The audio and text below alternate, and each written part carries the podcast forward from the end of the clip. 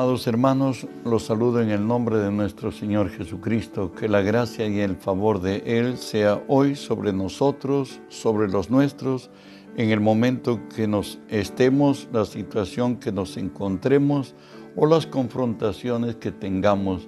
Recuerde que si Dios es por nosotros, nada ni nadie podrá contra nosotros. Eh, hoy vamos a compartir un nuevo tema lo encontramos en el libro de Mateo capítulo 15, el verso 13, que nos dice así, pero respondiendo él dijo, Toda planta que no plantó mi Padre Celestial será desarraigada. Toda planta que no plantó mi Padre Celestial será desarraigada. Oramos, Padre, en el nombre de Jesús te doy gracias por el privilegio que tengo de estar hoy delante de tu presencia y ponerme por ti delante de tu pueblo. Por ello, Señor, te cedo mis pensamientos, mi voluntad, las palabras de mi boca, mis actitudes y acciones. Hoy tú que vives en mí, obra a través de mí. Y en tu nombre, Jesús, tomo autoridad sobre toda fuerza del reino del mal que se haya filtrado en este lugar o a donde esta señal alcance, Señor Dios. En tu nombre los ordeno que huyan, que se aparten en el nombre de Jesús y en el nombre de Jesús, Dios Espíritu Santo, permíteme decir bienvenido Espíritu Santo.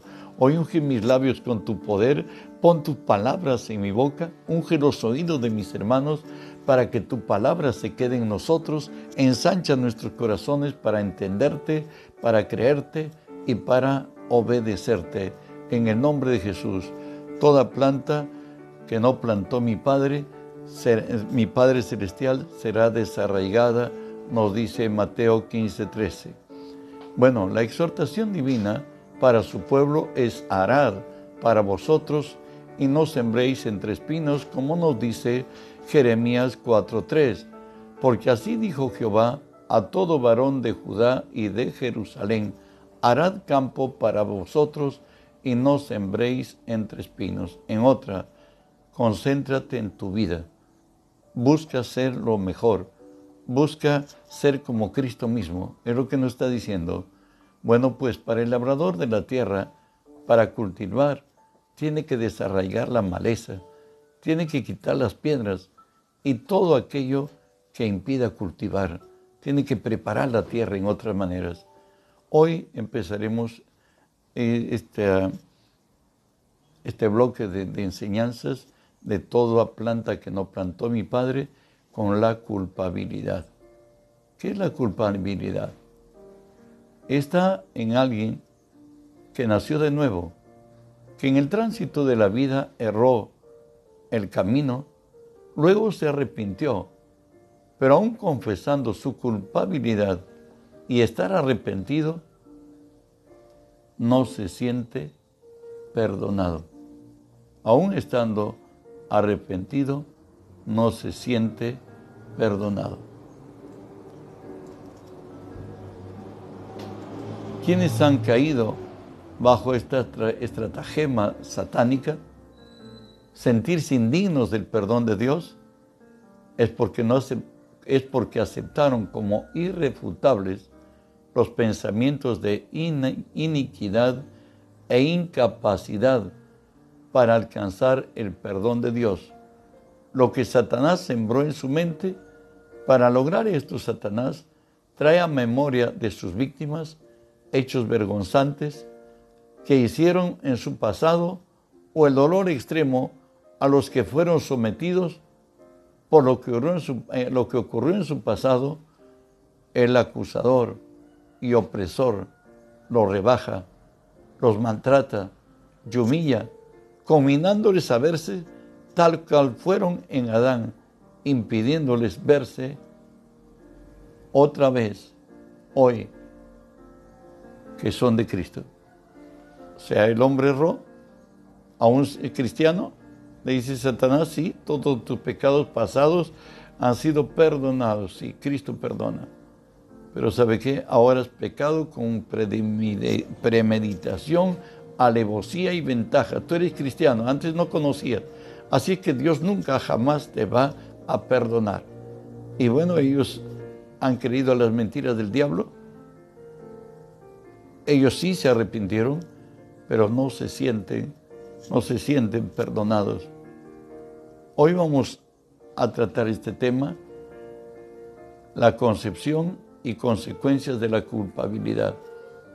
¿Cómo hace Satanás? Satanás es muy cobarde. Él incita a pecar al hombre, él motiva a pecar al hombre, él presiona a tomar decisiones en contra de Dios, pero cuando cae, él es el primero en acusarlos. Primero le dice que lo que están haciendo es razonable, es, lógico, y no solamente razonable y lógico, es necesario hacerlo porque si no las cosas irán peor. Como él siempre obra en, la lógica en la razón, Satanás, y en ese es su área donde al hombre converse, aún al cristiano, a que tome decisiones y haga cosas que sabe él hoy que son contrarias a lo que Dios ha dicho. Avanzamos. Isaías 59.5 nos dice, incuban huevo de áspides y tejen telas de arañas. El que comiere de sus huevos morirá, y si los apretare, saldrán víboras. Recuerde que Satanás lanza dardos a nuestra mente, eh, razones eh, que a lo racional y natural son viables y se toma decisiones, pero el que tomó esa decisión siendo cristiano, perdóneme, te apartaste de Dios. Salmo 7, 14 al 16 dice así, He aquí el impío concibió maldad, se preñó de iniquidad y dio a luz engaño. Pozo acabado y lo ha ahondado. En el hoyo que hizo caerá. Su, iniquidad volverá sobre su cabeza y su agravio caerá sobre su coronilla. Eso es lo que sucede desgraciadamente. Santiago lo explica de otra, en otra manera, pero habla de lo mismo. Y nos dice así, cuando alguno es tentado, no diga que es tentado de parte de Dios, porque Dios no puede ser tentado del mal, ni Él tienta a nadie, sino que cada uno es tentado cuando de su propia concupiscencia, su mal deseo, es atraído y seducido, entonces la concupiscencia o el mal deseo que lo es, después fue concebido, da luz el pecado, y el pecado siendo consumado, da a luz la muerte. Esa es la condición como Satanás seduce y el hombre entra, a un creyente, entra en el camino de separarse de Dios. El pecado es muerte, muerte espiritual. Pero aún vueltos a Dios, decíamos, eh, esto trata de creyentes que se sienten con culpabilidad. El, el, que cuando no conocíamos a Dios hasta nos felicitábamos cada vez que hacíamos cosas más peores y más osadas, entre comillas, para esos días, bueno, pues eran lo mejor.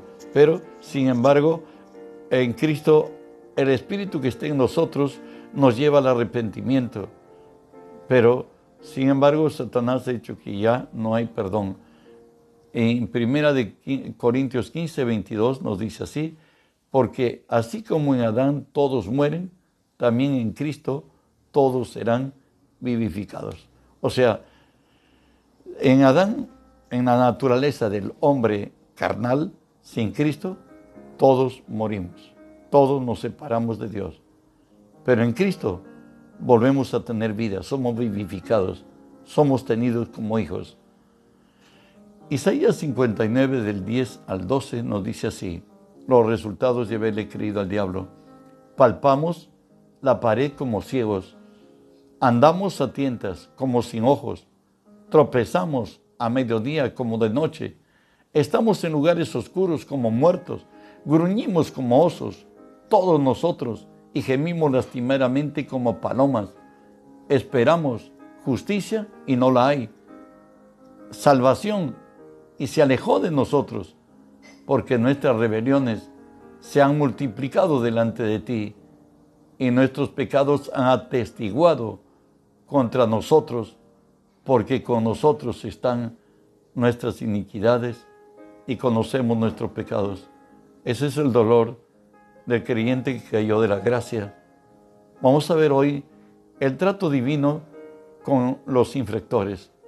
En Ezequiel 18:23 nos habla lo que Dios tiene, el trato con los pecadores, ¿no? ¿Quiero yo la muerte del impío? Dice Jehová el Señor, no morirá, si, no morirá si se apartare de sus caminos.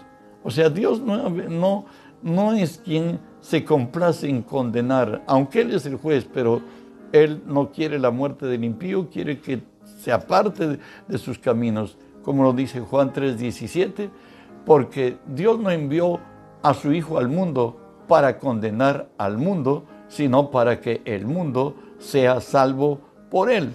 Dios no envió al mundo a, su Hijo a condenar al mundo, sino para que el mundo sea salvo por Él. A Jesús lo llevaron a un incidente y trajeron a una mujer que había estado, lo habían encontrado en infraganti, pero qué casualidad que hoy solamente han llevado a ella y no al, también al adúltero. A ellos debían apedrearlo a ambos, pero hoy solamente está ella. Lo llevan a Jesús, lo presentan delante de Jesús y Jesús le dice, ¿quién, quién, mm, yo, ¿quién me ha puesto a mí como juez sobre Israel? Y le dicen pues que juzgue que ella es una adúltera, que él puede constatar. Y bueno, finalmente Jesús le dice algo. Eh, quien de ustedes no tenga, no tenga pecado, lance la primera piedra. Y Jesús inclinó, escribió en la arena y cuando se levanta ve esto, ¿no? Y le dice el Señor, ¿dónde están tus acusadores? ¿no? Ella le dijo, ninguno, ninguno me ha acusado. Señor dice, entonces Jesús le dijo, ni yo te condeno, vete y no peques más. O sea, Él no ha venido a condenar a los pecadores. Romanos 5:20 nos dice, porque la ley se introdujo para que el, para que el pecado abundase mas cuando abundó el pecado, sobreabundó la gracia. Más que la maldad o perversión de nosotros los hombres, es la gracia y misericordia de Dios en Cristo Jesús para con el hombre. Cuanto más todavía, Cristo al hacerse hombre, Él, escuche lo que nos dice así, Él es poderoso para socorrer a los tentados, por cuanto él mismo padeció siendo, ser, siendo tentado. Él es poderoso para socorrer a los que son tentados. El hecho de experiencia que Dios se hizo hombre, Él lo ha vivido. Y Él dice la palabra, por lo que padeció siendo tentado, por cierto, Él conoce que es ser tentado, Él es poderoso para socorrer a los que somos tentados. De ahí que nos dice el Salmo 103, 14, porque Él conoce nuestra condición. Se acuerda de que somos polvo, que fácil, que nos quebramos, fácil desistimos, fácil determinamos renunciar a todo. Aún para los cristianos nos habla aquí, primero de Juan 2.1, hijitos míos, estas cosas os escribo para que no pequéis. Y si alguno hubiera pecado, abogado tenemos para con el Padre, a Jesucristo el justo. Él conoce la naturaleza del hombre. Él sabe eh, el acoso que tenemos de Satanás, el mundo que nos rodea. Y de ahí que en Lucas 15, 7 nos habla de que el pastor fue a buscar la oveja perdida y dejó las 99 en el aprisco y nos dice así, os digo que así habrá más gozo en el cielo por un pecador que se arrepiente que por 99 justos que no necesitan de arrepentimiento. Dios tiene satisfacción de que el hombre vuelva a su gracia. Él busca restaurar al, disciplinado, restauración del disciplinado. Salmo 94, 12 y 13. Bienaventurado el hombre a quien tú ja corriges y en tu ley lo instruyes para hacerle descansar en los días de aflicción, entre tanto que para el impío se cava el hoyo Recuerda que Dios le dice en Oseas 11:7, cuando Dios dice que está conmovido, que Él no castigaría a Efraín, que Él no castiga, no, que Él eh, se mueve a misericordia. Dios es otro trato con su pueblo. Si alguien de su pueblo ha fallado, pues en Dios hay misericordia, Él es nuestro Padre. Lo dice así Isaías 54 del 6 al 8. Porque como mujer abandonada y triste de espíritu te llamó Jehová, y como esposa de la juventud que repudiada, dijo el Dios tuyo, por un breve momento te abandoné, pero te recogeré con grandes misericordias, con un poco de ira, escondí mi rostro de ti por un momento, pero con misericordia eterna tendré compasión de ti, dijo Jehová, tu redentor. Dios, en él hay misericordia nos habla acerca del hijo pródigo, Lucas 15, 21 y 23, en su retorno. Y el hijo dijo al padre, he pecado contra el cielo y contra ti, y ya no soy digno de ser llamado tu hijo. Pero el padre dijo a sus siervos, sacad el mejor vestido y vestirle, ponedle al niño en su mano y calzado en sus pies y traed el becerro gordo y matadlo y comamos y hagamos fiesta. El padre siempre lo esperó. Mientras que el pródigo, ya viéndose en la miseria, en el quebranto, en el dolor, deseando comer las algarrobas de los cerdos, se acordó de su padre y dijo, en una casa de mi padre, los jornaleros están mejor que yo y aquí deseando comer la, la comida de los cerdos. Volveré y le diré, Padre mío, no soy digno que me tengas por hijo. Hazme como uno de tus jornaleros. Sin embargo, su padre fue el que lo vio primero a él. Y antes que le ensayase decirle algo a su padre, su padre lo abrazó, lo puso bajo sus brazos y dijo a su siervo, sacar el mejor vestido y vestirle, poner un anillo en su mano y calzado sus pies, traed el becerro gordo y matarlo y comamos y hagamos fiesta, porque este mi hijo era muerto y ahora vive. Esa es la satisfacción de Dios al recibir al que ha vuelto de la equivocación y del error que hizo. Miqueas 7 del 8 al 10 nos habla la figura de una muchacha que ha perdido el camino y está en dolor y quebranto. Nos dice, tú, enemiga mía, no te alegres de mí, porque aunque caí, me levantaré. Aunque more en tinieblas, Jehová será mi luz. La ira de Jehová soportaré, porque pequé contra él, hasta que juzgue mi causa y haga mi justicia. Él me sacará luz, veré su justicia, y mi enemiga lo verá, y la cubrirá vergüenza la que me decía, ¿dónde está tu Dios? Mis ojos la verán, ahora será hollada como lodo en las calles. Bueno, esa es la realidad. Dios se compadece. Tenemos un Dios que es misericordioso y compasivo, el que se apiada del dolor de su pueblo. Por eso nos dice Salmo 35, por un momento será su ira, pero su favor dura toda la vida. Por la noche durará el lloro y a la mañana vendrá la alegría. Veremos la fidelidad de Dios para con el hombre. Recuerden que Dios, que de la mente de Dios tenía al hombre desde antes de la fundación del mundo, por cierto, a su iglesia, a ti y a mí. Dios nos escogió en Él antes de la fundación del mundo, nos predestinó para ser adoptados hijos por medio de Jesucristo. No somos fruto de la casualidad.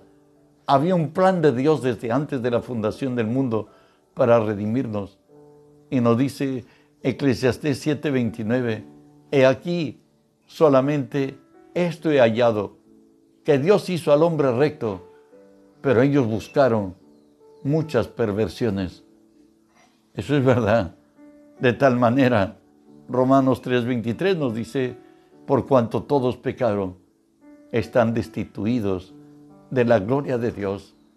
Y aún en esa condición, Dios es fiel. Y Dios envió a su Hijo, como dice Juan 3:16, de tal manera amó Dios al mundo, que ha dado su Hijo unigénito, para que todo aquel que en él cree no se pierda, mas tenga vida eterna. Él en su gracia pagó el precio de nuestro pecado. Dijimos que la culpabilidad viene del creyente que se volvió atrás y que vuelto atrás se ha arrepentido, ha llorado delante de Dios, ha declarado su maldad y su pecado, pero aún haciéndolo así, no se siente arrepentido. Pues Satanás le dijo que, que ya no es así, que hoy ha pecado con, conociendo la verdad de Dios. Antes lo hizo en ignorancia, pero ahora ya no es perdonado. Escucha si tú estás en eso. Isaías 53:5 dice claramente lo que Cristo hizo por ti, por mí, por su iglesia. Mas el herido fue por nuestras rebeliones, morido por nuestros pecados. El castigo de nuestra paz fue sobre él y por su llaga fuimos curados. Vuelvo a leerte la parte del pecado. Mas el herido fue por nuestras rebeliones y molido por nuestros pecados. El castigo de nuestra paz fue sobre él. ¿Me entiendes? O sea, todo el sacrificio de Cristo en la cruz, su pasión y su muerte, fue para liberarnos del, del pecado, de la rebelión que hicimos, que hicimos. Por ello nos dice en Hebreos 10, 10 14, con una sola ofrenda nos hizo perfectos para siempre a los santificados. No, no es solamente nuestro pasado, nuestro presente, nuestro porvenir, todo. Por ello nos dice en Romanos 3, 3 y 4, pues que si algunos han sido incrédulos, no le han creído, por cierto, su incredulidad no habrá hecho nula la fidelidad de Dios, no, de ninguna manera. Antes bien Dios sea veraz y todo hombre mentiroso, para que seas justificado en tus palabras y venzas cuando fueres juzgado. Es lo que dice el Señor. Si tú realmente te arrepentiste, cree pues que Dios perdona, porque Él es veraz y todo hombre es mentiroso. En Él hay misericordia. Él sabe que el hombre, desgraciadamente, somos frágiles y aún cristianos a veces resbalamos. ¿Y sabe qué nos dice Hebreos 8:12? Cuando hemos pedido perdón, y nunca más me acordaré de tus iniquidades. ¿Y por qué lo hace? Por amor a sí mismo. ¿Por qué? Porque el deleite de Dios es con los hijos de los hombres. Acciones divinas para rescatar a los infractores. Segunda de Pedro 3:9 nos dice, el Señor no retarda sus promesas, según algunos tienen por tardanza, sino que Él es paciente para con nosotros, no queriendo que ninguno perezca, sino que todos procedan en arrepentimiento, no queriendo que ninguno perezca, Él no, menos todavía sus hijos. En Ezequiel 3:18 nos dice, cuando yo le dijera al impío, de cierto morirás, y tú no le amonestares, ni lo hablares, ni le hablares, para que el impío sea arrepentido de su mal camino, a fin de que viva. El impío morirá por su maldad, pero su sangre demandaré de tu mano. Dios está sumamente interesado en que el hombre sea salvado y por ello a la iglesia nos ha puesto como el instrumento para alcanzar a los tanto a los que están en el mundo y mayormente a los de su pueblo, como nos dice Santiago 5, 19 y 20. Hermanos, si alguno de entre vosotros se ha extraviado de la verdad y alguno le hace volver, sepa que el que haga volver al pecador error, del error de su camino, salvará su alma, un alma, por cierto, de que se ha perdido, y cubrirá multitud de pecados de él. Y por ello nos dice el Señor en Isaías 1.18, venid luego, dice Jehová, y estemos a cuentas si vuestros pecados fueren como la grana, como la nieve serán emblanquecidos, y si fueron rojos como el carmesí, vendrán a ser como blanca lana.